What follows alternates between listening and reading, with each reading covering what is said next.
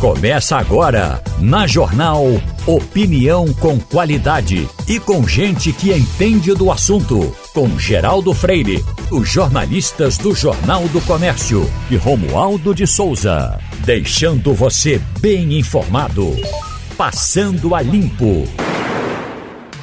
Começando Passando a Limpo agora na Rádio Jornal, contando na bancada hoje com Romualdo de Souza, direto de Brasília, Ivanildo Sampaio e também André Regis participando conosco aqui dessa bancada do Passando a Limpo de hoje. E eu vou começar já conversando com vocês, falando sobre vocês em relação a sigilo. Até que ponto a gente precisa guardar segredo das coisas? Até que ponto o segredo é importante?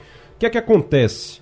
O governo Raquel Lira, é, aqui em Pernambuco, é, resolveu que vai resolveu decretar sigilo no efetivo policial é, do estado. O que é que significa isso? Significa que a gente não vai ter informação, a gente não vai ter informação sobre quantos policiais militares, sobre isso por cinco anos, tá? Esse é o prazo que foi determinado. Por cinco anos. A gente não vai ter informação sobre quantos policiais militares o, o Estado dispõe, a gente não vai ter informação é, sobre o balanço de policiais de efetivo do interior da capital, para a gente ter uma ideia de como é que está essa distribuição. A gente não vai ter informação se esse efetivo ele é adequado ao Estado. Hoje não é. A gente não vai ter informação se ele é adequado ou não nesses cinco anos. E aí a justificativa, a gente tem que explicar aqui que a justificativa é segurança. Segurança é importante. Ok. É, você não passar certas informações para é, possíveis é, bandidos, pessoas, quadrilhas que podem saber quantos policiais tem em cada batalhão. Eu até concordo que você não precisa estar tá dizendo quanto tem em cada batalhão, agora o efetivo do Estado você tem que saber, porque no momento, inclusive, em que é, é, você hoje, hoje a gente sabe que não tem que o efetivo não é suficiente para o Estado. Não é há muito tempo. Não é há muito tempo. Hoje a gente sabe disso. Agora, é, no futuro, se tiver concurso, o que o concurso vai significar, se tem muito, se, se tem pouco, se é suficiente, a gente também não vai saber nesses cinco anos. Queria dar bom dia a todos vocês que estão aqui participando conosco. Começar pelo André Regis, que está aqui no estúdio com, com a gente é, professor André Regis. Sigilo, a gente vai continuar falando sobre isso também daqui a pouquinho com o José Luiz Raton, que é professor é, do Departamento de Sociologia da UFPE, é, seu colega professor, inclusive, é, André. E eu queria começar já falando sobre isso. Sigilo é importante, mas até que ponto é importante num caso como esse? Bem, bom dia, Igor. Ah, bom dia, Ivanildo, Romualdo. A grande prazer estar de volta aqui com vocês. O, a regra na administração pública é a transparência. Essa é a regra. No entanto, existem exceções. As exceções dizem respeito à segurança da própria população. Existe um marco legal no Brasil que vem da União, que a, possibilita que o presidente da República decrete a sigilo quando houver a, questões relacionadas à, à defesa, à segurança. Uh, isso, a escala pode ser 15 a 10, 5 anos. É, a, o, a legislação estadual, uh, acredito que ela reproduz uh, os mesmos prazos da federal. Acredito que a, a regra, portanto, é a transparência. No entanto, é preciso que a gente coloque sobre perspectiva o seguinte: a situação é muito grave. A governadora assumiu agora e a responsabilidade pela herança não é dela. Ou seja, se ela decretou o sigilo, é porque ela está enfrentando uma situação de absoluto caos. Uh, na, na gestão. Essa é a impressão Isso, que é, é, esse, essa é a é impressão é um que ponto. passa. E aí a gente fica é. preocupado. Então, se ela está precisando fazer isso agora, afinal, o que é que está acontecendo? É, e, mas veja só, as, as informações até o presente momento, elas são públicas. Todo mundo uhum. sabe que temos 16 mil policiais, né? deveríamos ter pelo menos 27 mil ou 30 mil, alguma coisa assim, de acordo com a, a estimativa do próprio Jornal do Comércio, em matéria publicada sobre o assunto. Então, é, trabalhando com um déficit tão grande, é, é importante também a gente mencionar que o futuro da segurança pública passa necessariamente pela inteligência. A inteligência, ela requer também que haja uma estratégia. E essa estratégia não pode ser combinada com o bandido. Então, nesse sentido, acredito que é, a medida tomada ela depõe contra o governo Paulo Câmara e que o governo Paulo Câmara, os representantes do PSB, agora que são da oposição, poderiam dizer que não há necessidade disso, porque o efetivo é bom, porque a situação está boa. Mas eu acredito que a, a delegada a, que conduz a Secretaria de Segurança Pública, Carla Patrícia, ela é muito experiente. Ela foi superintendente aqui da Polícia Federal no estado de Pernambuco e a própria governadora também foi delegada da Polícia Federal. Ou seja, não é uma área que as duas não tenham domínio. Então, se houve essa decisão, essa decisão de início de governo, é porque a situação em Pernambuco, como nós sentimos, né? Porque segurança pública é questão de percepção também, não é? As pessoas têm medo de sair às ruas.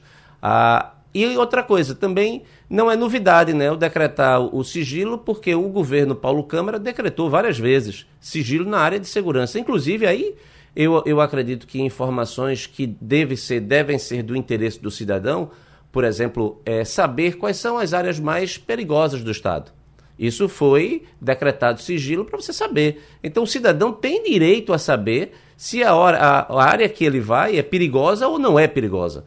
Agora, decretar sigilo sobre efetivos. Mas, se... mas, mas é, professor, é, o cidadão tem direito de saber também se o efetivo policial do Estado, se ele está adequado. Hoje, a gente tem condição de chegar e dizer tem 16 mil, 18 mil, é, e o correto seria 27.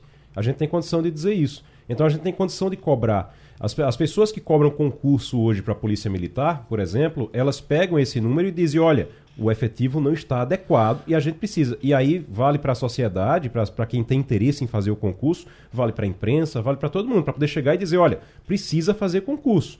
Agora, se a gente vai ter cinco anos de sigilo e é, não vai saber mais. Não, mas, então, ah, mas perceba, não é bem assim, porque nós temos uma Assembleia Legislativa que é o órgão político de controle do Estado, do, da governadora. Uhum. A oposição, a governadora e também os deputados da situação sabem o estado atual. Tudo que ela vier a fazer em termos de a, ah, abertura de concurso, em termos de promoção, em termos de. Vai ser publicado. Sabe, mas aí você sabe quanto entra, não sabe quanto, quanto sai. Porque o grande problema da, da polícia hoje. É, eu vou colocar o resto do pessoal também, na, o resto da, da, bancada também na conversa, mas o grande problema hoje da Polícia Militar não é o quanto entra, porque você tem concurso, os concursos são públicos, então você acompanha. O problema é, é quanto sai quantos se aposentam, quantos é, saem de licença. É, mas as quantos... aposentadorias são publicadas também em diário oficial. Então a oposição ela tem aí um trabalho maior de fiscalizar. Então uma lupa no diário oficial você pega a movimentação. Então aí depende das assessorias parlamentares e depende da população acompanhar o debate. E também é, é importante que haja a busca pelos resultados ou seja, a gente tem que ver se os resultados serão os adequados. Então, acredito que não é novidade, portanto, uhum. decretação de sigilo. Acredito que. No efetivo é. No, ef... no é. efetivo é. Não, do, da distribuição, é, né? não, Porque distribuição, o efetivo se sabe, né? Não, na distribuição eu, eu concordo, é. inclusive, que você não pode chegar e dizer, olha, eu vou colocar cinco policiais aqui e dez aqui. Você não pode é, é, publicar isso. Isso não pode ser público. Tudo bem. Agora, do efetivo total, aí realmente, é, para mim, é novidade. Eu não lembro disso nos últimos, nas últimas décadas em Pernambuco. É, eu, o, o ponto que eu acho que é fundamental é que esta é uma área extremamente sensível e que nós não, ire, não, não vamos bem e isso ela corrói o nosso tecido social, uhum. acaba com o ambiente de negócios, ou seja, menos negócios para o Estado, a, a, o sentimento do cidadão de medo, e a gente viu aí a cobertura do carnaval, a violência a, extrema, inclusive, acontecendo.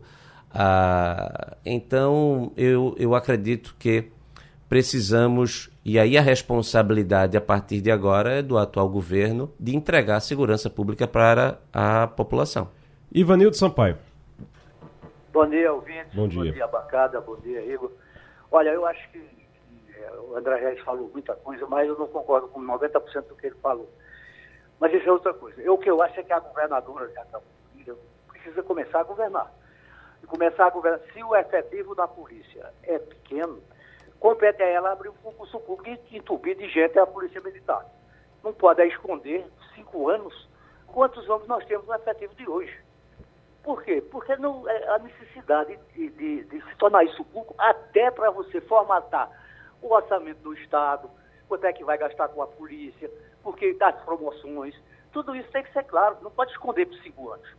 Eu acho absolutamente desnecessária essa medida, acho isso uma falta do que fazer, parece que a governadora não tem tantas, tantos problemas a serem enfrentados, e vem sair com uma história dessa cinco anos de sigilo para a Polícia Militar de Pernambuco. Os bandidos estão aí na cadeia, todo mundo sabe o número de, de, de beliantes que existem.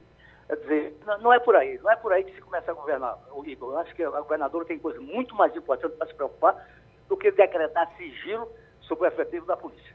Romualdo. Na minha avaliação, o que o cidadão quer saber é o seguinte: ele está hoje à noite ali no bairro do Pina e quer ir a pé. Como cidadão, ele deveria ter esse direito e essas condições. Quer ir a pé ao centro, ao Recife Antigo.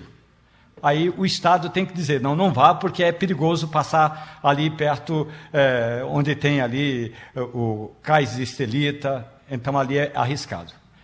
Mais ou menos é, reter essa informação, talvez se fosse por um ajuste ou, eu diria assim, André Regis, um, um ajuste de três, quatro meses, ó, a governadora diria o seguinte: eu vou decretar sigilo por quatro meses até que eu arrume a casa.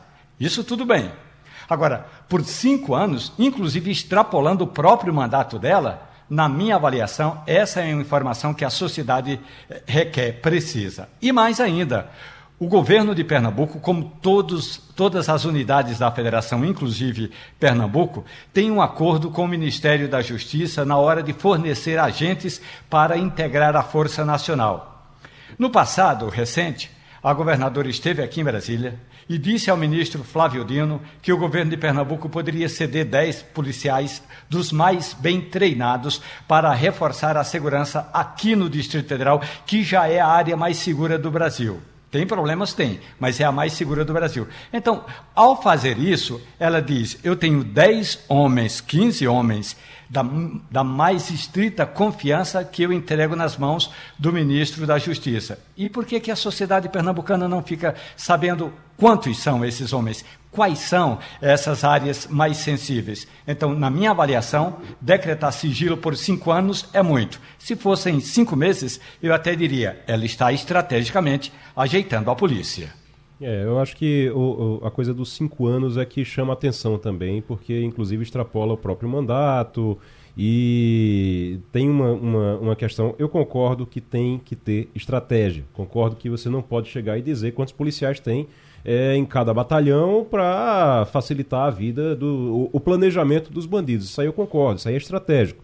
Agora, você dizer o efetivo total, não, porque o efetivo, o efetivo total é a impressão que passa, sinceramente qual é a impressão que passa? Quando você chega agora com dois meses de governo e você chega agora e decreta sigilo no efetivo, você, sem ninguém está falando, que se tivesse falando, não, a gente vai ter concurso agora, vamos decretar sigilo no efetivo, não se fala ainda em concurso, não se sabe ainda se vai ter concurso, quando vai ter concurso, e aí você decreta sigilo. A impressão que passa, sabe qual é? É de que ó, a situação vai piorar, e aí, e aí entra naquele caos que, você, que o professor estava falando, esse, o, o caos que ela recebe, e a impressão que passa é: a situação vai piorar, então vamos decretar um sigilo aqui enquanto a gente resolve a situação, porque a situação vai piorar. Esperamos que não seja isso.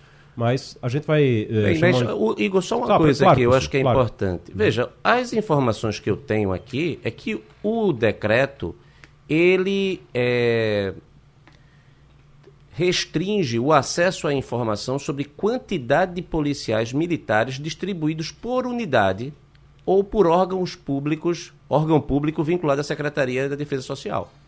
Então, não há é, sigilo sobre informações sensíveis sobre a segurança do cidadão. Aqui é de estratégia.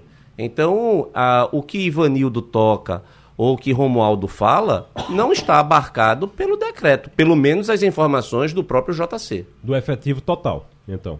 Então, se teria informação do efetivo total? Sim.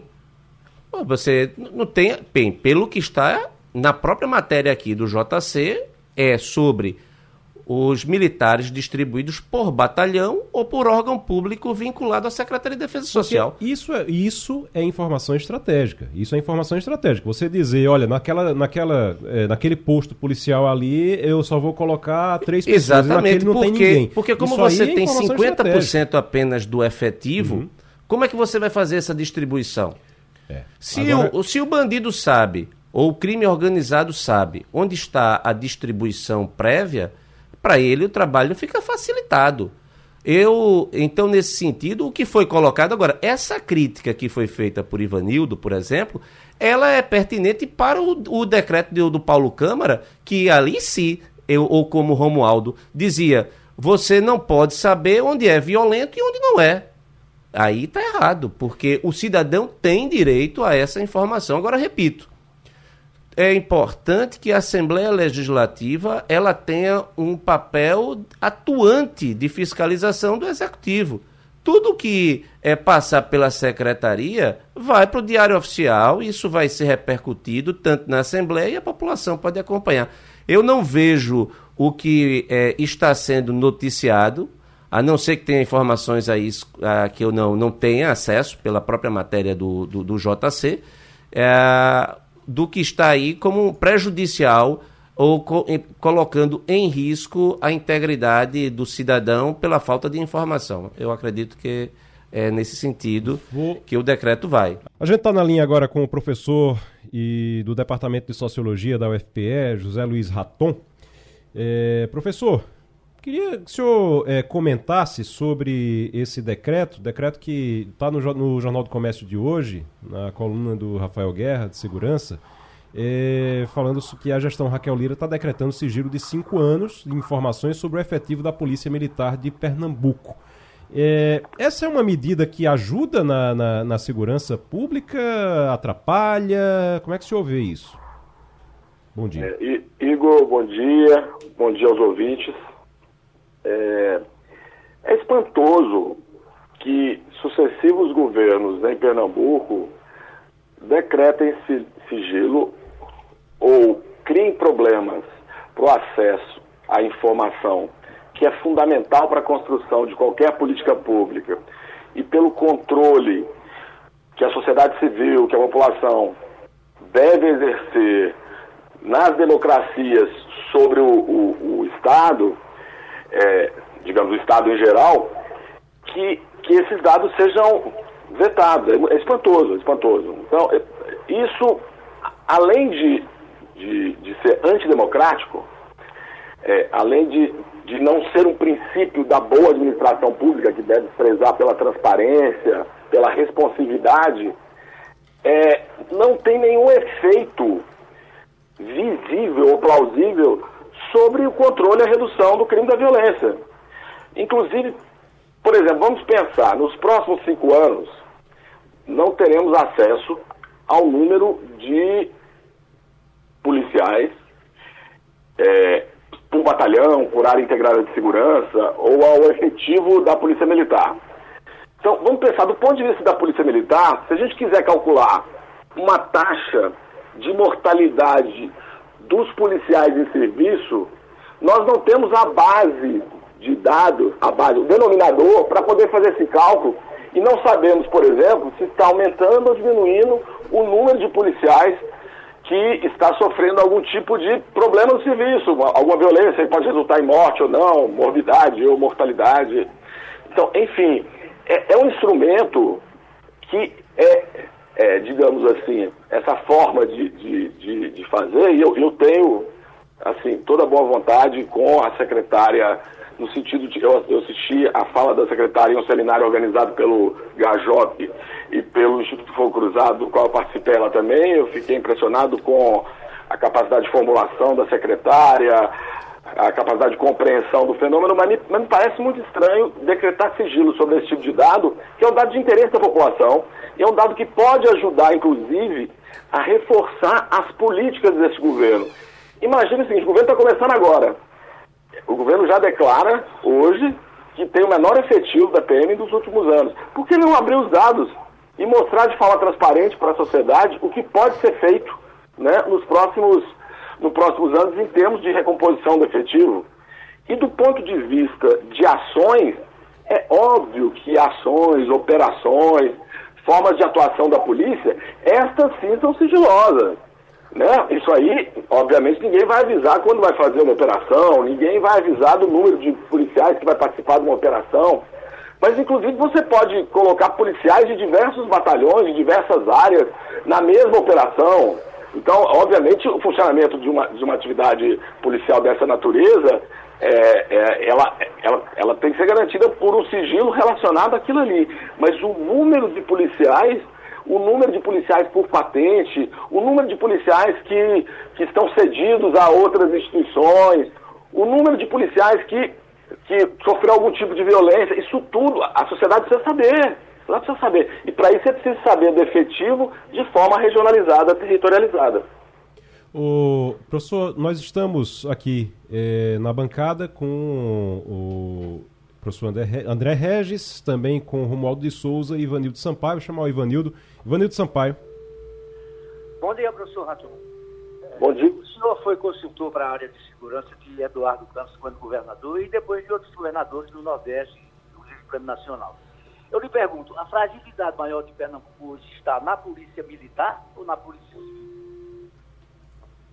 É, eu, eu, acho que nós temos que pensar que é, a política de segurança foi descontinuada é, depois de 2013. Então havia um processo em construção de uma política integrada de segurança que envolvia a polícia militar, envolvia a polícia civil envolvia mecanismos de prevenção da violência, envolvia uma política de drogas moderna e capaz de lidar com o cuidado com as pessoas que estão em situação abusiva. Isso foi sendo desmontado, reduzido, desfinanciado. Então, não diria que o problema está na Polícia Militar ou na Polícia Civil. É preciso reorganizar uma política pública de segurança com objetivos claros, de garantir o direito à vida, o direito à integridade física, o direito à dignidade sexual, o direito à livre circulação para todos em todas as áreas e com valorização das polícias, mas também com políticas de prevenção da violência exercidas por várias secretarias, mas com foco e que possam ser avaliadas pela sociedade. Romualdo. Professor Raton, muito bom dia para o senhor. Tem um aspecto, professor, que eu queria analisar com o senhor, que é a informação estratégica. O que é estratégico em esconder esses números e o, e o que é didático em revelar essas informações à sociedade. Vou pegar um exemplo, professor. Eu sou do interior de Pernambuco, lá do Vale do Pajeú. Eu sou da cidade de Carnaíba, que tem aproximadamente 20 mil habitantes. Quando eu chego lá, tem um pouco mais, mas são 20 mil habitantes. A cidade tem oito guardas municipais. Então, quando o senhor chega na cidade, tem, lá uma placa: Seja bem-vindo à terra de Zedantas. Portanto, essa informação dos oito guardas municipais não está na placa de entrada da cidade, mas é uma informação pública. A minha pergunta: por que não tornar pública essa informação, deixando eh, resguardadas as informações estratégicas, professor? Romualdo, bom dia. Então, eu é de difícil compreensão para mim é espantoso para mim, eu que havia dito quando, quando o Igor me fez a primeira questão, que esses dados não sejam divulgados. Eu não, eu não vejo nenhum motivo, nenhum motivo é, factível para que essa informação ela não, ela não seja plenamente divulgada para a sociedade como um todo. É, inclusive, o que me parece é, estando no início de governo é mostrar o que havia no governo anterior e mostrar o que pode ser feito agora em termos de contratação e recomposição de efetivo. É, eu, eu me preocupo, me preocupo que um governo que eu reputo como democrático, né, que tem né, claramente feito afirmações né, de compromisso com a democracia, ele se utilize de um procedimento que é usado por governos não democráticos, né, por governos de natureza não democrática. É, claro que eu, preciso ressaltar isso aqui. Isso, isso pode ser revertido. Né?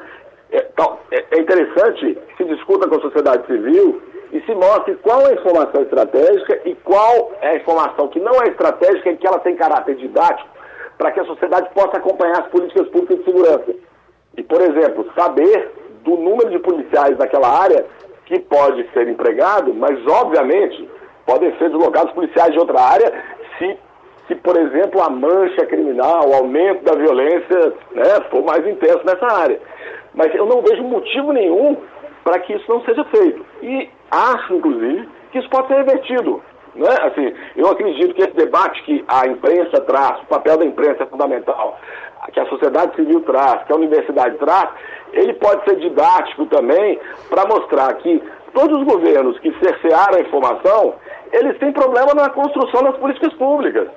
Né? Basta ver o, o, o governo federal anterior que decretou sigilo sobre coisas que não, não tinham o mínimo sentido decretar sigilo e que ocultavam processos absolutamente problemáticos que ocorriam no interior do governo federal. Esse governo está começando agora. O começo desse governo ele pode ser muito didático no sentido de mostrar para a população que todas as políticas públicas, inclusive de segurança, terão transparência, terão responsividade, o que é próprio da democracia, tá? para a democracia. Então, é, eu, eu concordo com você com essa ideia de que é didático do ponto de vista da construção democrática que um governo apresente para a população, para a sociedade em geral, para a sociedade civil organizada, as bases sobre as quais vão ser construídas as políticas públicas. E a informação, a informação criminal, a informação sobre efetivo, a informação sobre gasto público em cada componente da área, abrir o orçamento e mostrar para a sociedade quanto está sendo gasto, com o que, quanto que as pessoas recebem, quanto está sendo investido em cada área, como é que isso tem relação com o aumento ou diminuição da violência. Isso é fundamental, isso, isso é feito na saúde, isso é feito na educação, isso é feito na área de assistência social, isso tem que ser feito de forma sistemática na área de segurança e não como uma opção de quem está no governo em determinado momento. Obrigado, professor. A gente já está com, com o Breno Almeida na linha? Breno Almeida, economista especialista em planejamento e gestão pública. A gente é, ontem falou muito aqui sobre a reoneração dos combustíveis. E o que danado é reoneração de combustível? É a reoneração dos tributos. A volta dos tributos que foram retirados lá atrás, lá na, na, na eleição, é, nas vésperas da eleição de 2022, foram retirados tributos da gasolina, do álcool, dos combustíveis é, no Brasil e o problema é que quando você retira artificialmente, você retira a forceps, você vai ter que colocar de volta em algum momento. E agora, ontem teve uma reunião do Lula com a equipe econômica, com Fernando Haddad e o restante da equipe econômica, e chegaram finalmente à conclusão de que vai ter que voltar. Inventaram, inclusive, uma história lá de uma justificativa ambiental para voltar primeiro para a gasolina, é, como se fosse realmente essa. Na verdade, é porque a gasolina é o maior volume, então precisa retomar é, para voltar a arrecadar esse dinheiro e nessa arrecadação o maior volume é da gasolina. Então você diz ali é porque não é porque é combustível fóssil, aí por isso que vai voltar primeiro com mais força na gasolina e menos no etanol. Na verdade é porque a gasolina é o maior volume. Se fosse a preocupação ambiental, o diesel voltaria também e o diesel, e o diesel não vai voltar por enquanto. Então, a gente está com o Breno Almeida, que é economista, que o aumento já vai ter. Só vai ser definido ainda quanto, qual vai ser o tamanho desse aumento na gasolina, no, no combustível. Mas a gente está com o Breno porque a partir do momento que tiver esse aumento, você vai ter também aumento em outras coisas. Tem um efeito, tem uma cadeia que é atingida pelo aumento dos combustíveis. Breno, muito bom dia para você. Seja bem-vindo ao Passando a Limpo. Bom dia, Igor. Bom dia, nossa audiência na Rádio Jornal. Bem, você historiou aí a, a, a situação e aponta realmente para isso. Mas com relação à, à oneração, né, e mais especialmente no caso local, com relação ao ICMS, esses são tributos que são cruciais na formação do preço. Uhum. Para além disso, para além disso, existe uma outra movimentação do governo, que é a movimentação no tocante à política de preços da Petrobras. Essa sim é crucial, ela que pode determinar de forma é, sustentável e consistente para onde vai o preço dos combustíveis. Porque o que aconteceu anteriormente com a desoneração você mexe com uma base volátil, digamos assim, um termo técnico. Por quê?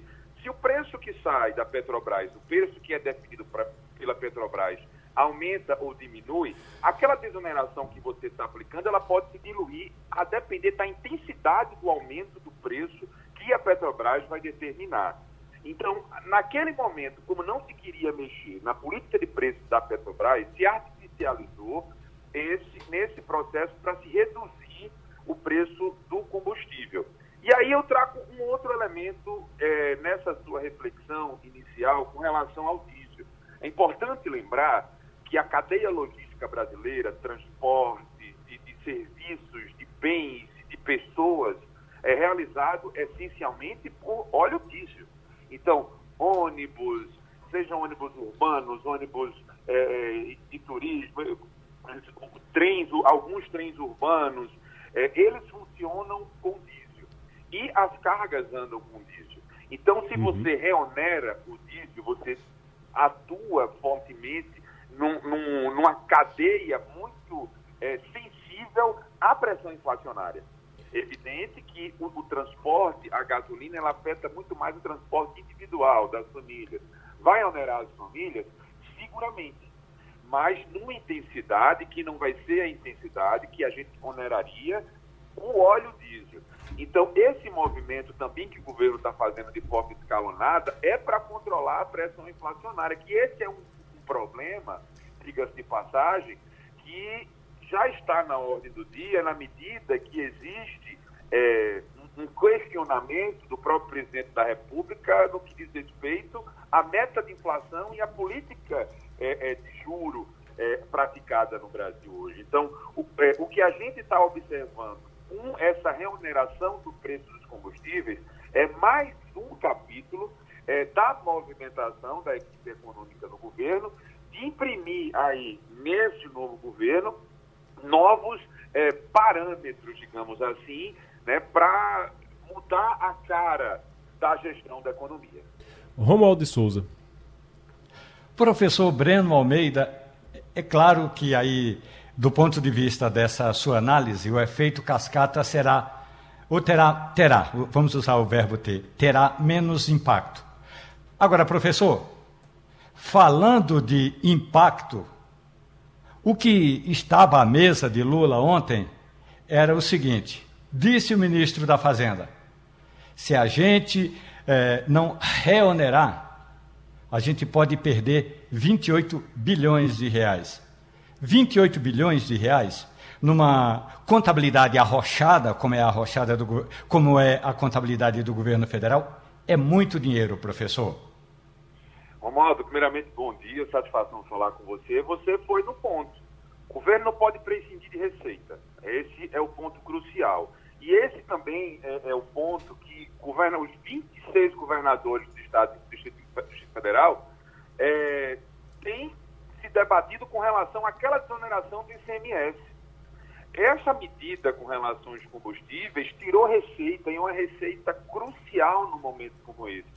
É importante a gente frisar que ainda vivemos um processo de gestão econômica, nossa atividade econômica ainda patina, é, não conseguimos gerar os empregos que precisamos, não conseguimos é, comunicar com os agentes econômicos de forma para que esses agentes se sintam animados a confiar na economia, a investir na economia, então o governo não pode prescindir de receita.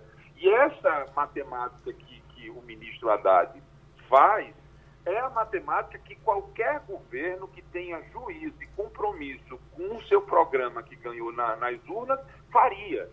É, o, que, o que nos preocupa, e isso seguramente deve ser a preocupação que dorme e acorda com o governo, é o efeito inflacionário, Romualdo. Porque a gente precisa lembrar sempre, é, o ajuste de um item como o combustível, ele tem a capacidade de onerar e pressionar a inflação, e a gente sabe muito bem que aumento de inflação é corrosão de renda. Então, se a inflação vai aumentar, o, o, o transporte, por exemplo, para é, o, o, carro de passeio, é, o, carro de aplicativo, as famílias, o transporte de bens e serviços tende a aumentar. Então, o, que você comprava hoje por X, você vai comprar por X mais um pouco. E esse mais um pouco que você, que você vai gastar é menos daquilo que você usaria para comer, por exemplo, para comprar mais um, mais, mais, um, mais um pão, digamos assim. Eu estou procurando é, simplificar para a gente entender o quão a inflação ela é um, um elemento dramático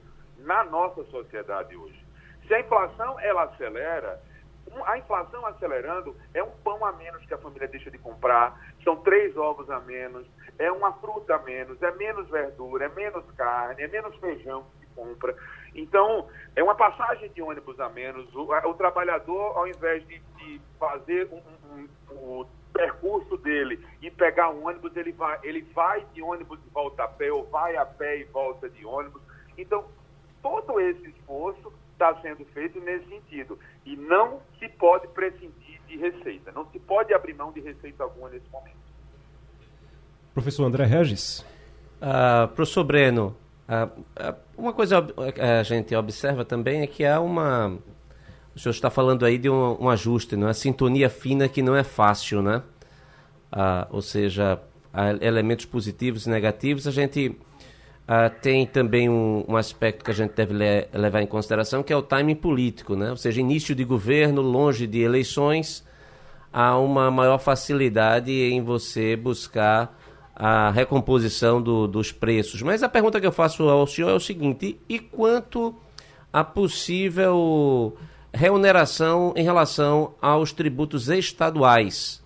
Isso perde uh, uh, o risco inflacionário em decorrência uh, dessa possibilidade real, aí, de acordo com, com julgamentos do, do, Supremo Tribunal Federal, dos estados recuperarem capacidade de aumentar o ICMS sobre o combustível. Bem, André, é muito importante trazer essa questão porque isso passa por um outro ponto. Seguramente, quando a equipe econômica do governo federal é, inicia inicia esse processo de reoneração, naturalmente o olhar está tá lá na frente, está se observando que cedo ou tarde os estados também vão reonerar, porque os estados também precisam de receita. Já existiu a, a autorização para se poder fazer isso, no final do ano passado foi autorizado. O que a gente vai ver agora é a sintonia, a sintonia fina aqui na, na equipe econômica, ela vai se transformar numa articulação política mais ampla, porque os estados também precisam de receita. Então, os estados também precisam recompor as receitas. Existe é, a ausência de receita por conta da desoneração do ICMS impactou na arrecadação dos estados e, consequentemente, na prestação de serviço público. Então, os estados é, eles estão começando a pressionar de alguma medida. Essas conversas que o governo tem feito com os governadores, naturalmente, esse assunto foi trazido é, e, e, o que a gente vai ver é mais um passo dessa articulação política. Se o capital político que o governo federal tem recém-impostado, é, também isso vai ser combinado num processo de articulação junto às governadoras e os governadores. Eu não tenho dúvida, dúvida disso. O, mesmo argumento que eu utilizei há pouco na pergunta de Romualdo. Do mesmo jeito que o governo federal não pode prescindir de receita, os governos estaduais muito mais. Importante lembrar que determinados serviços como saúde e educação, por exemplo, têm alguns contornos que são prestados pelos estados. Então, é, nós estamos começando a ver em alguns estados problemas com relação à prestação de serviços públicos por conta dessa questão da arrecadação.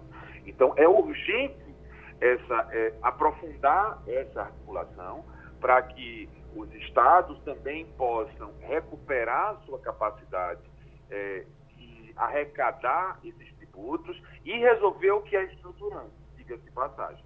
que é a política de preço da Petrobras. Mexer com o ICMS, a gente está mexendo em cima de algo que varia, que é a composição do preço da Petrobras, que tem, é, que, é, que é dada por outras, por outras nuances, inclusive nuances internacionais. E isso a atual gestão da Petrobras já inicia esse processo. O que a gente vai ver é, é algo combinado nos próximos meses. É um processo, numa mão, reforma tributária, na outra mão, a, a, a volta da, da oneração dos combustíveis pelos estados na outra, numa, numa outra mão, digamos assim, são alguns tentáculos, numa outra, num, num outro vértice aí desse prisma, a nova âncora fiscal. Então, nesse primeiro momento, está, estão sendo combinadas uma série de medidas que visam, de maneira muito objetiva, recompor receita. O Estado precisa de dinheiro para poder rodar.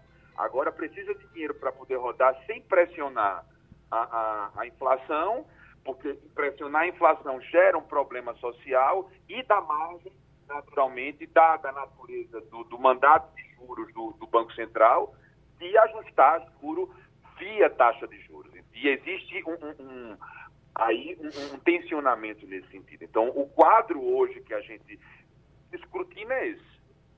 A gente conversou com o economista Breno Almeida. Muito obrigado.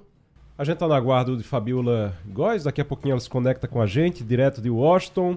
E eu queria, antes disso, conversar aqui com o Romualdo. Por que história é essa de carnaval vermelho, Romualdo? Que, que o carnaval de Sem Terra, que colocou mais uma vez lado a lado o governador Tarcísio de Freitas e o governo federal. Como é que é isso? Tarcísio de Freitas estava com o movimento Sem Terra? José Rainha Júnior, um ex-militante da CUT, ex-militante do PT e um dos fundadores do MST, o Movimento dos Trabalhadores Rurais Sem Terra, fundou recentemente lá no Pontal do Paranapanema, no oeste de São Paulo, um movimento chamado MLN, Movimento de Libertação Nacional, e é um movimento que trabalha efetivamente ali na região eh, agrária do oeste de São Paulo, sobretudo. No Carnaval, esse grupo ligado a, Zé, a José Rainha invadiu áreas que eles dizem que são áreas improdutivas. O governo de São Paulo não tinha essa informação de que seria uma área improdutiva. O governador Tarcísio Gomes de Freitas mandou a polícia atrás, porque, segundo ele, invasão de propriedade é crime e tem de ser, é, tem de ser levado a, a, invasão tem que ser levada em consideração como tal, como crime. O governo federal tem agora o Ministério da Reforma Agrária, embora o nome seja outro, mas tem também o Ministério da Reforma Agrária. E esse movimento é contra a ação do governo federal. Esse movimento, diz Zé Rainha Júnior, diz que o governo não tem que criar Ministério da Reforma Agrária, porque o que o governo tem que fazer é fortalecer o INCRA em várias regiões.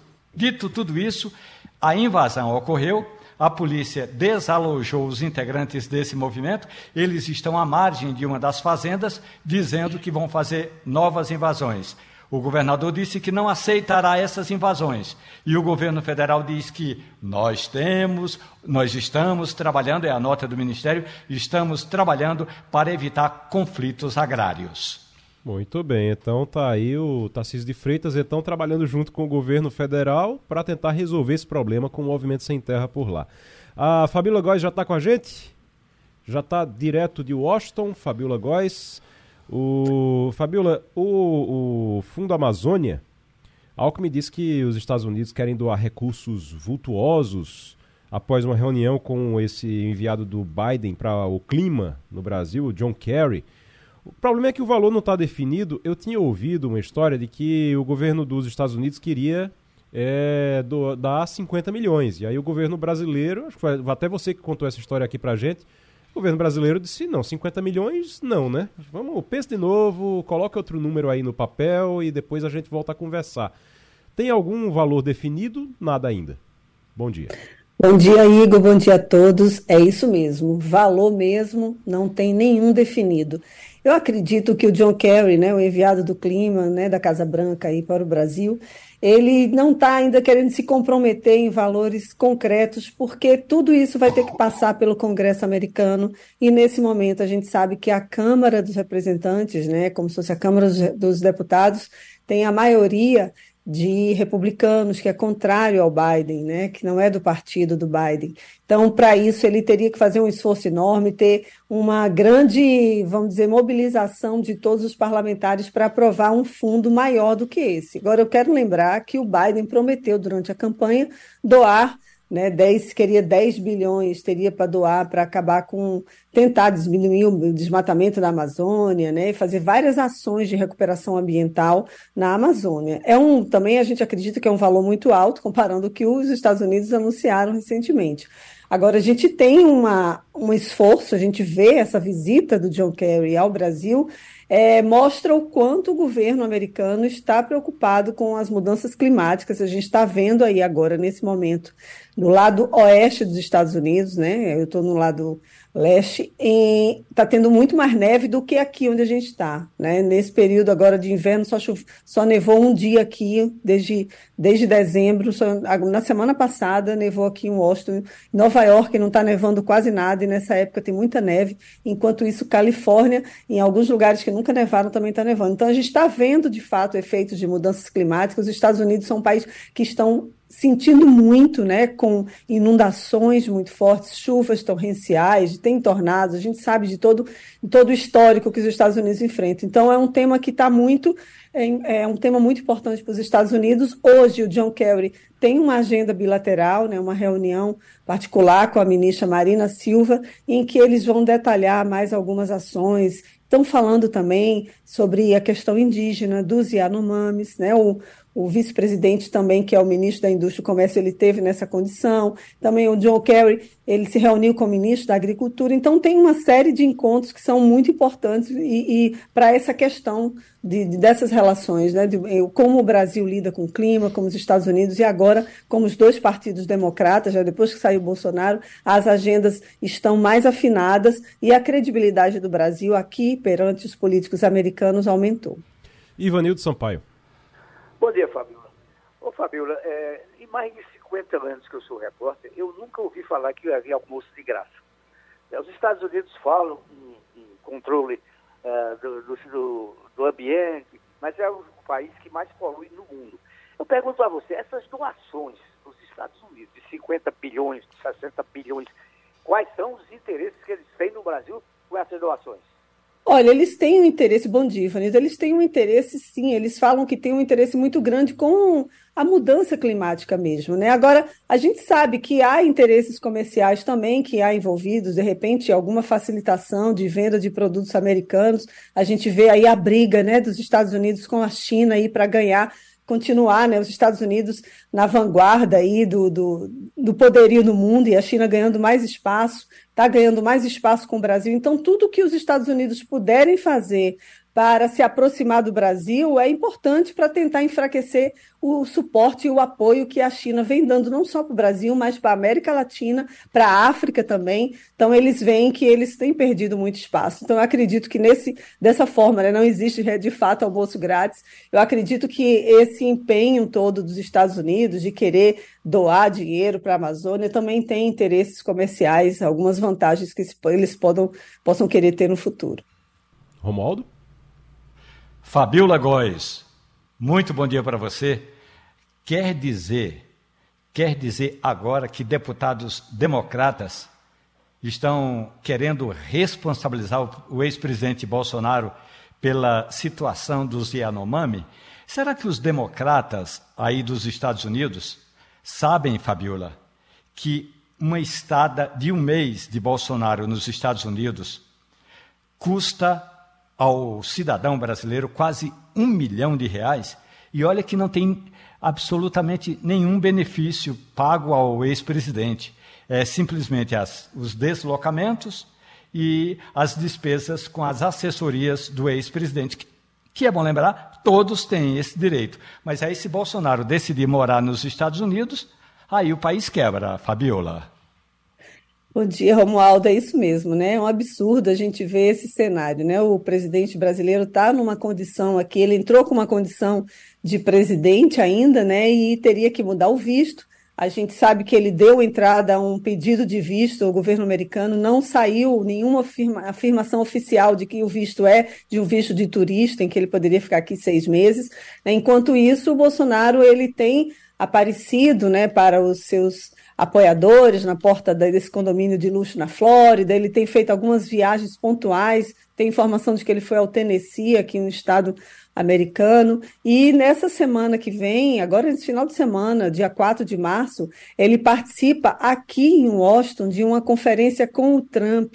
É, um, é uma conferência de ação política do, do, do Partido Conservador, né? Um viés conservador que eles vão se encontrar. O Trump seria a primeira vez em que o Bolsonaro iria de fato encontrar um Trump, porque nesses dois meses a gente não tem notícia de que os dois tiveram algum tipo de encontro né, reservado.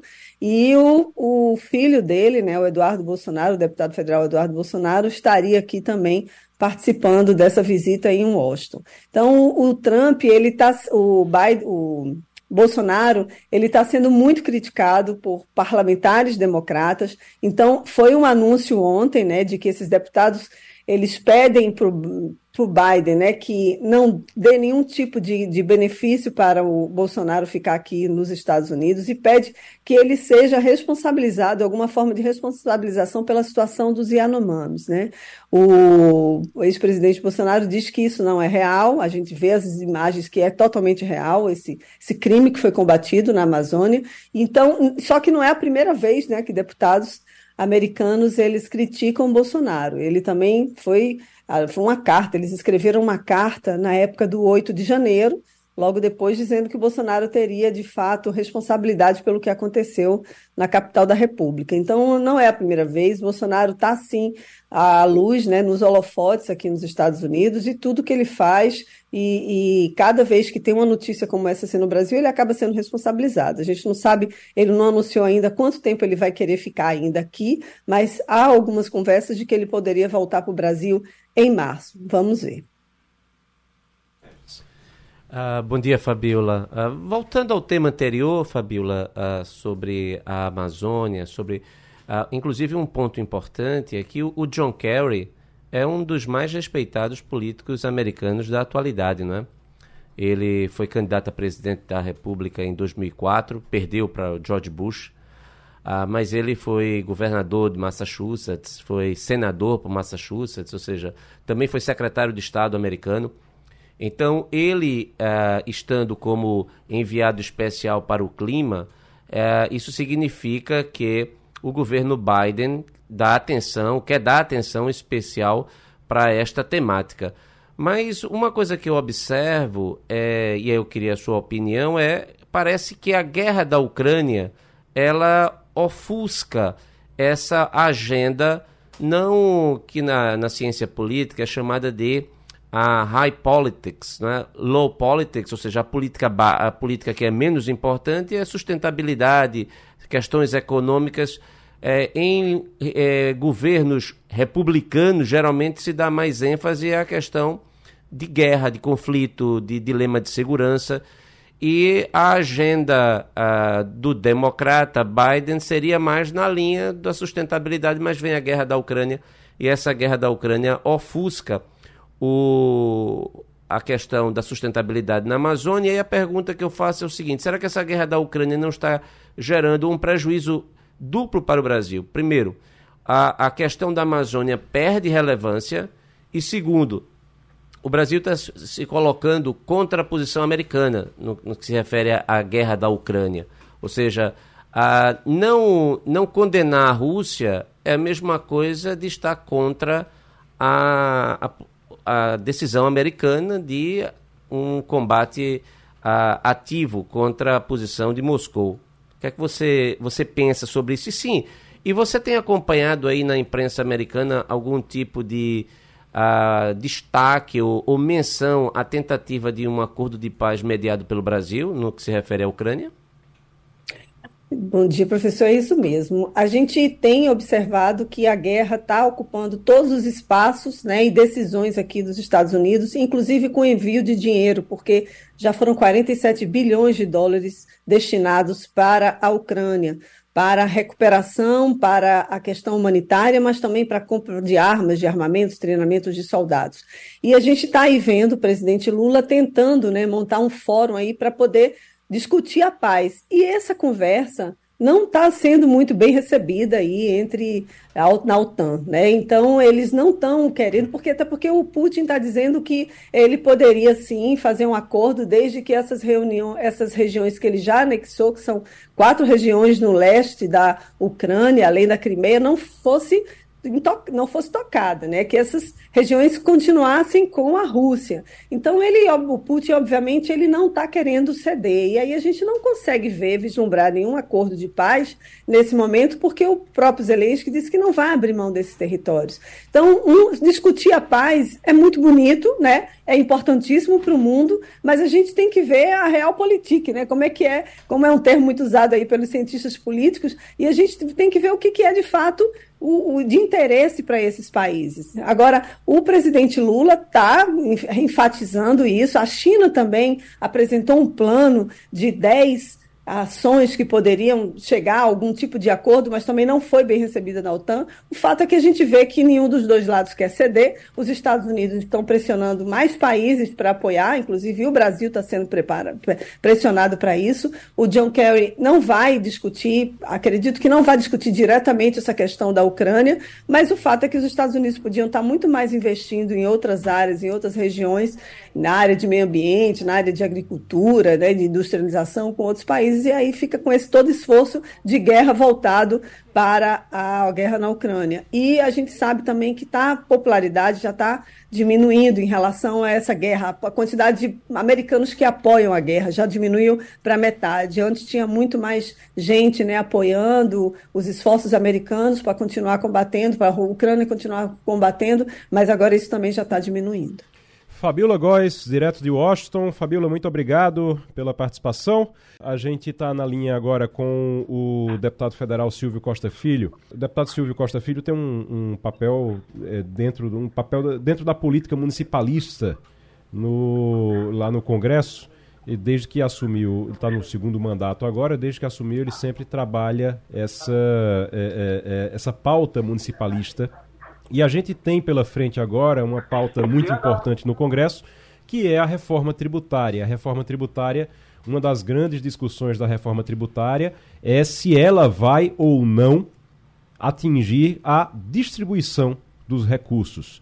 A gente tinha antigamente, eu lembro que estava conversando com, com um, um, advogado da área, da área tributária, e ele dizendo que a gente tinha antigamente é, uma distribuição que você tinha municípios e estados era 70-30, era 60-40, 70-30 a distribuição dos recursos, dos tributos. E os serviços oferecidos pelas prefeituras, pelos estados, continuam sendo os mesmos, mas a distribuição se inverteu. Hoje você tem 70% para a União, 30%, ou às vezes 60%, 40%, 40% para municípios e estados. Deputado, é, isso tem como ser modificado agora, pelo menos ser mais, ser mais equilibrado agora com a discussão da reforma tributária, ou o senhor acha que essa pauta não, não, não vai vingar no Congresso? Bom dia. Olha, primeiro bom dia a você, bom dia a todos os ouvintes da Rádio Jornal. Uma alegria de poder participar do programa e dizer da necessidade do Brasil poder avançar em um novo federalismo. É fundamental que a gente possa ampliar as receitas dos nossos municípios para que a gente possa prover a, a volta do investimento é, em infraestrutura nos municípios e também investimento no bem-estar social. Para vocês terem uma ideia, é, antes da Constituição de 88, Ivanildo, tudo que se arrecadava é, no Brasil, 60% ficava nas mãos de estados e municípios e 40% ficava nas mãos da União. Hoje essa pirâmide se inverteu. Mais de 60% fica nas mãos da União e pouco menos de 40% nas mãos de estados e municípios. significa dizer que cada vez mais os municípios estão perdendo a sua capacidade de investimento. Para vocês terem uma ideia, mais de 80% dos 185 municípios de Pernambuco vivem de SPN, ou seja, não têm recursos próprios para poder fazer investimentos. E eu digo sempre que o futuro do Brasil, ele não está apenas aqui em Brasília, mas ele está sobretudo nos municípios. São nos municípios que nós temos os nossos maiores problemas e carências sociais. É o problema da falta de uma creche, da falta de um posto de saúde que funcione, é a falta de um saneamento básico, é a falta de um projeto de urbanização é, na própria cidade, nas comunidades, nos bairros. E é fundamental que a gente possa ter um novo pacto federativo no Brasil, que a gente possa ampliar novas receitas para fazer com que os municípios possam fazer investimento em infraestrutura e investimento em programa social. Nós estamos no, nesse processo, nesses próximos dez dias, criando a Frente Parlamentar Mista do novo Pacto Federativo, que já conta hoje com mais de 120 assinaturas, envolvendo deputados e senadores. Temos o apoio da Confederação Nacional dos Municípios, da Frente Nacional dos Prefeitos, para que a gente possa fazer. Possivelmente amanhã vamos estar com o vice-presidente Alckmin, que foi governador de São Paulo por quatro vezes. A gente quer fazer um amplo debate nacional para que a gente possa buscar novas fontes de recursos para poder ajudar os municípios.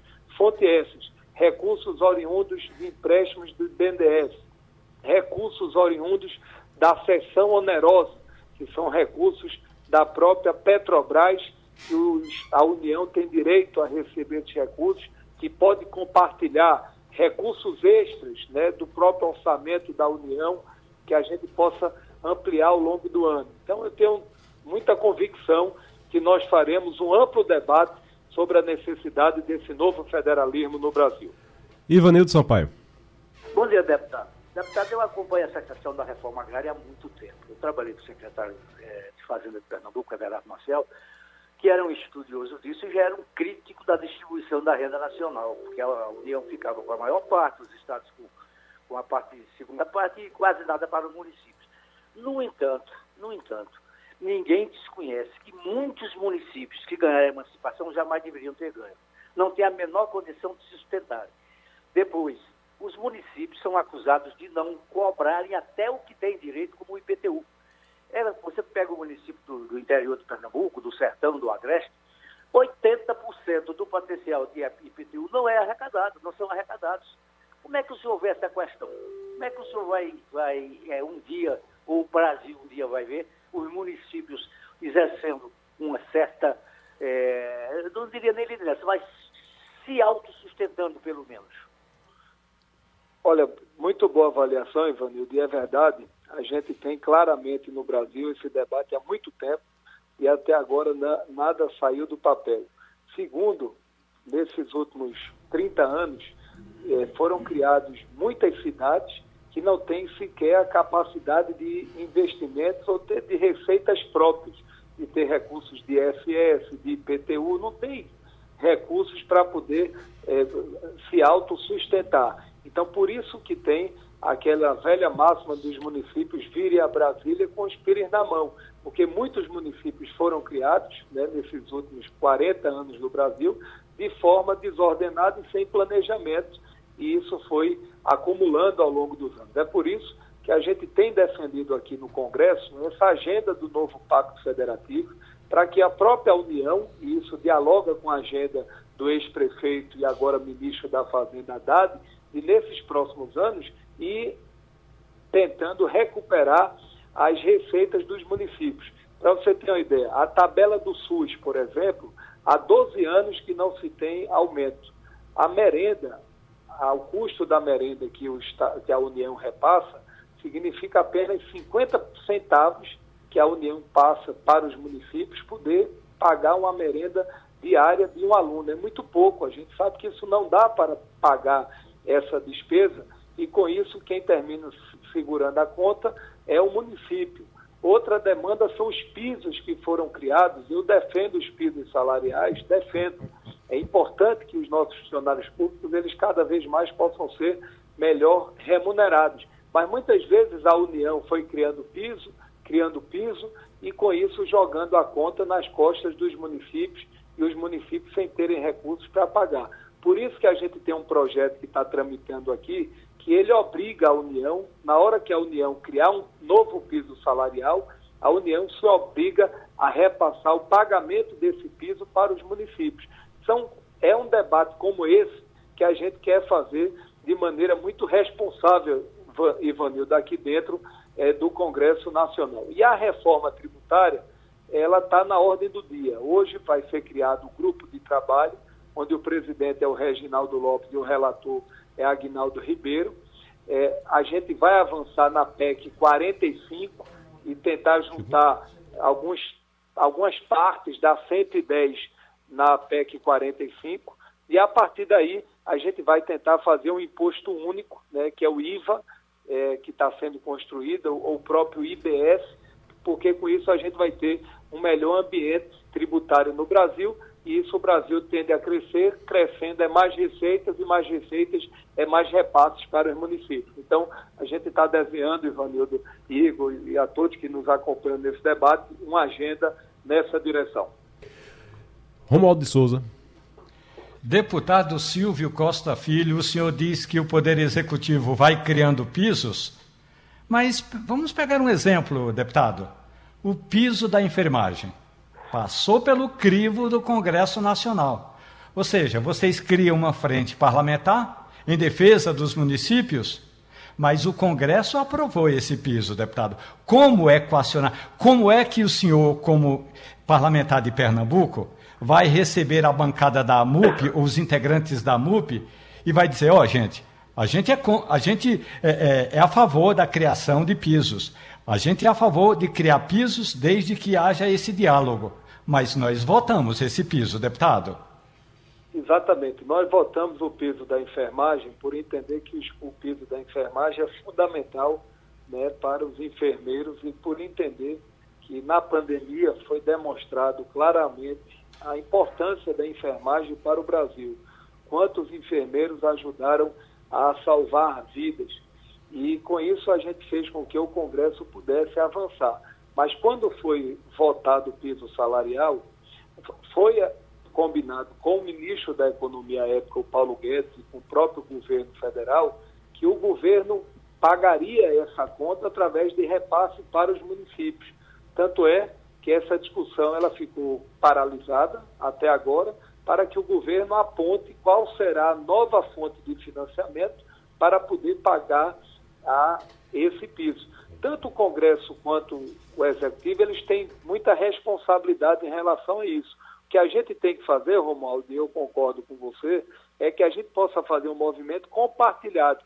A gente vem a criar piso, a União também, mas que esses pisos eles sejam criados com novas fontes de financiamento para, ao final, a conta não acarretar mais despesas e investimentos para os municípios. É por isso que a frente parlamentar ela terá um papel de muito equilíbrio né, e de, da busca do diálogo permanente entre o poder executivo, poder judiciário e poder legislativo. A frente terá como papel intermediar a construção dessa agenda municipalista dentro do Congresso Nacional.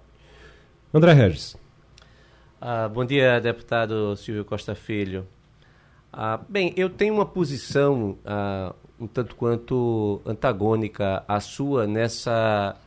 A não ser que essa reformulação do Pacto Federativo realmente reestruture a Federação Brasileira.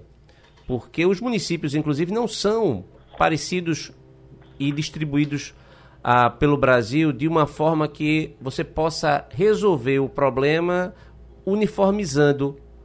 Ah, por exemplo, uma coisa é você falar em movimento municipalista nos municípios ricos de São Paulo. Tem receita, tem arrecadação, arrecada muito da, da tem fonte relacionadas a desde até dos tributos federais compartilhados, como o IPI, mas muita fonte de arrecadação de IPTU, de ISS, de TBI, são municípios ricos que têm receitas próprias.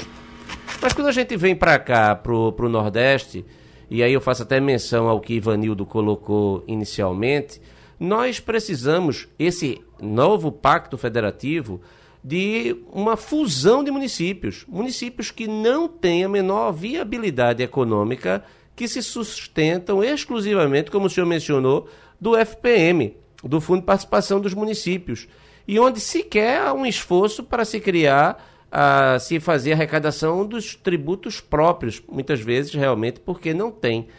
Então, é, é importante que haja um, um, movimento, inclusive porque houve uma grande farra de criação de novos municípios de 1988 até 1996, porque não havia necessidade de lei federal para a criação de novos municípios. Então, 20% Exatamente. de novos municípios foram criados ah, entre 88 e 96. Aí houve uma lei complementar no Congresso. Essa lei é, estabelece que novos municípios não podem ser criados até que uma lei complementar federal venha abrir prazo para a criação de novos municípios. E ainda bem que essa lei não veio a ser promulgada pelo Congresso Nacional, senão a farra de criação de novos municípios ela continuaria para atender elementos políticos, né? Aí você tem mais cargos de vereadores, mais prefeitos, mais vice-prefeitos e o locus, ah, principalmente na região nordeste do Brasil, mas também você acompanha isso em todos os lugares, é que no município também há mais concentração do patrimonialismo e do, do assistencialismo. Então, não é fácil construir essa frente levando em consideração elementos tão distintos ah, pelo, pelo Brasil. Forte abraço. André, só fazendo uma observação, eu acho que esse debate da fusão e de incorporação dos municípios, ele deve haver é, de forma muito serena né, perante a própria CNM e a FNP. O problema é que quando a gente fala numa fusão de municípios, a gente tem aí uma grita natural da população de algumas cidades que tem a sua história, a sua memória, os seus filhos nasceram já nessas cidades muito pequenas e com isso não querem né, fazer uma fusão né, é, a outra cidade, pensando até no desenvolvimento maior e no crescimento do município. Então a gente tem essa dificuldade né, do ponto de vista tanto burocrático, mas também sentimental. Né? Esse é um sentimento que há é, nos municípios e com muitos prefeitos que a gente também tem dialogado com a própria população. Ou seja, mas esse debate ele está instalado na própria Confederação Nacional dos Municípios. Em relação à questão dos repasses, eu concordo que a gente tem que ter um tratamento diferenciado.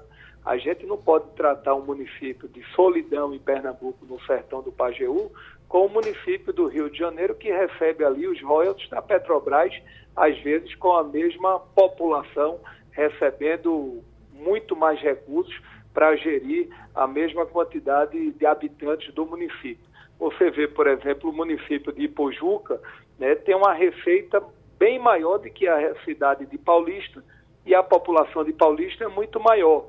Então, o debate sobre como fazer a ampliação desses repasses, eu acho que ele tem que se dar na meritocracia, ou seja, os municípios que estiverem cumprindo o seu IDH, o seu IDEB, os municípios que estão conseguindo reduzir o número é, é, de pessoas passando necessidades, quem conseguir oferecer um melhor atendimento na saúde pública por produtividade, quem tiver os melhores indicadores educacionais, quem estiver fazendo um trabalho na área socioambiental, quem estiver fazendo um trabalho de apoio à própria segurança pública dos estados, né, que os municípios podem ter a sua colaboração. Então, eu acho que é um, uma agenda buscando a produtividade, a meritocracia, a boa governança dos municípios, porque o, prefeito que fizer um bom trabalho, a cidade que fizer um, um, uma boa agenda social e econômica, é justo que ela possa ter uma melhor receita oriunda da União. Então, é, é nessa linha que a gente está tentando fazer uma construção nesse sentido e o governo federal tem dado sinais de estar sensível a essa pauta. Não é uma tarefa fácil, mas o, o, se fosse fácil já tinham avançado. Né? Por isso que a gente está muito animado para poder avançar nessa construção, que eu acredito muito. Eu acredito que a gente só vai ter um Brasil mais justo mais solidário se a gente tiver os municípios mais fortalecidos, porque é o prefeito, é, os servidores municipais que estão na ponta atendendo a população que moram nas cidades, né, dos municípios. O deputado, eu espero muito que vire realidade. Eu só não tenho, eu, eu, assim, não tenho muita esperança porque antigamente dizia-se que prefeito tinha que ter, você tinha que ser amigo de ministro para poder conseguir dinheiro do governo federal. A coisa foi mudando de um jeito que hoje ele precisa ser amigo dos deputados para poder conseguir dinheiro através das emendas. E eu não sei se os seus colegas no Congresso eles vão estar dispostos realmente a modificar isso, modificar essa dependência que os municípios hoje têm, inclusive deles próprios. Mas vamos ficar todo mundo aqui na esperança. Passando a Limpo conversou com o deputado federal Silvio Costa Filho. Olha, a Secretaria de Defesa Social, governo do estado de Pernambuco, divulgou, mandou uma nota aqui pra gente agora para esclarecer aquela história do efetivo, tá? Importante pra gente esclarecer aqui o que é que vai ficar que as pessoas que a gente não vai ter mais acesso, que vai ficar sob sigilo. Não tem a ver com o efetivo total. É aquilo que a gente a gente estava naquela discussão aqui se incluir o efetivo total ou não. Inclusive a nota diz aqui que não há restrição de divulgação do número do efetivo das forças de segurança como um todo. Inclusive trouxeram os números atualizados. 24.685 servidores, 16.539 na Polícia Militar, 5.032 da Polícia Civil, 2.465 do Corpo de Bombeiros e 645 da Polícia Científica. Então, para começar dizendo aqui que os números são esses atualizados e esse número não vai ter sigilo sobre esses números totais. Então, ótimo, tudo bem. É, diz ainda aqui que a, a nota especifica o, o, decreto, como é que foi o decreto, diz que já tem, inclui, incluindo, inclusive, é, já tem é, outras restrições, inclusive de 2018, de março de 2018, que é, o, o, quantitativo de servidores de segurança empregado em determinadas operações ou período já havia sido classificado como reservado, que isso é lógico, você vai fazer uma operação, você não pode dizer, olha, estou aí, tô indo fazer uma operação, vou aí com 10 policiais, vou chegar aí com 5 policiais. Você não vai dizer isso, você não vai declarar isso, isso aí não pode realmente me surpreende que somente a partir de 2018 é que isso foi colocado em sigilo. Deveria ter sido desde sempre. Agora, é, em relação ao efetivo, e aí a nota termina aqui é, dizendo que a SDS e o governo de Pernambuco, como um todo, reforçam o compromisso com a transparência e ampliação das informações e dados à disposição da sociedade, desde que não haja risco à segurança da população. É, lembrar aqui que a importância desses números. Por quê? A partir do momento que a gente não coloca, que não é colocado esses não são colocados esses números em sigilo, a gente tem condição de dizer o que a gente, o que a gente vai dizer aqui. Beleza, ótimo, está transparente o efetivo total, mas está pouco e a gente vai ter que cobrar que sejam feitos concursos e que esses concursos possam aumentar esse efetivo, porque esse efetivo está muito pequeno para o que a gente precisa. Tem uma média aí de acho, talvez 27 mil seria o ideal. Então está faltando 10 mil policiais militares aqui nesse efetivo. Então precisa corrigir isso. Esclarecido, terminou passando a limpo. A Rádio Jornal apresentou opinião com qualidade e com gente que entende do assunto. Passando a limpo.